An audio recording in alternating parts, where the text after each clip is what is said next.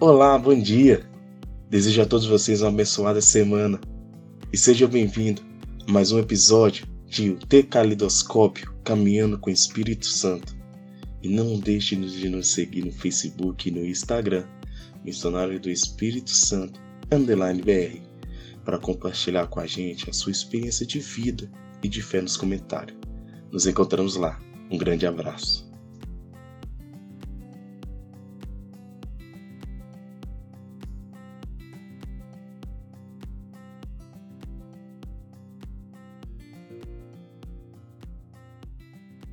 Na pandemia, vive plenamente.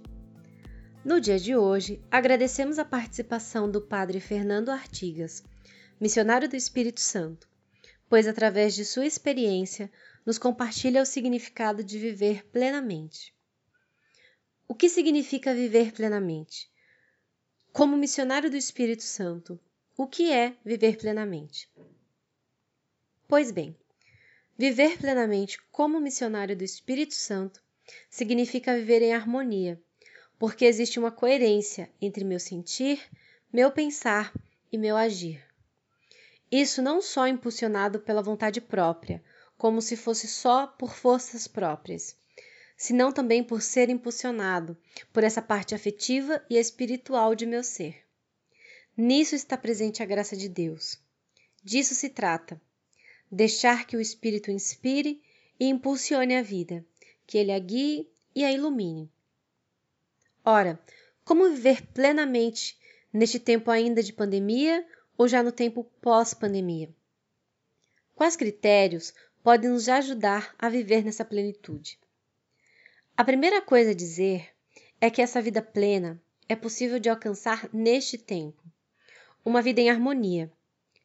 Logo, o mais importante a ter em conta é que o problema não é o que acontece no dia a dia, na vida, senão o que fazemos com isso que acontece. Ou seja, o problema não está fora de nós. Então a solução está dentro de nós, em nosso interior. Ainda mais, a solução está em nossas mãos.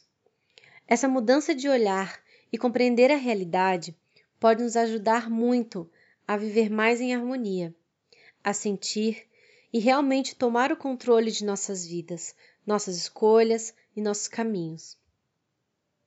Embora as diversas circunstâncias do exterior condicionam nossas vidas, é claro que a gente não está determinada.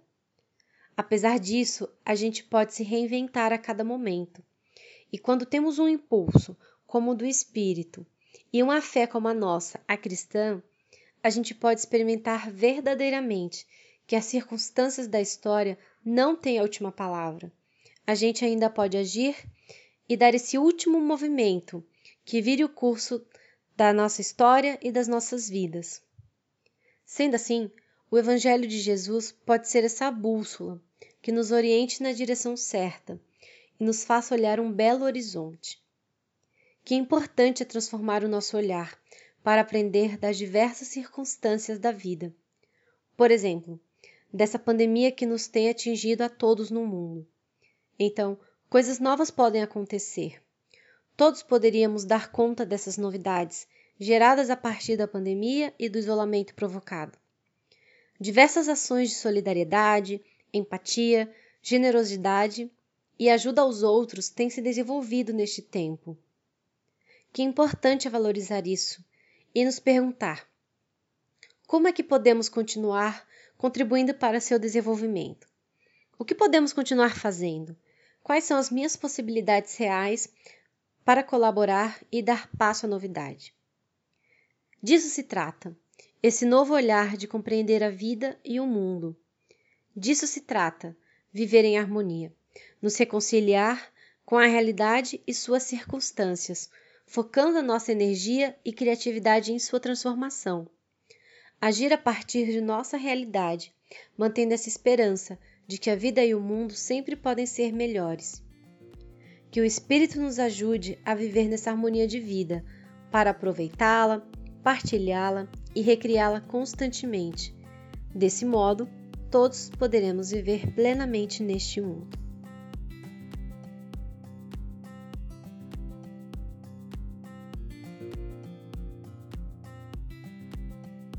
Até que chegamos com vocês.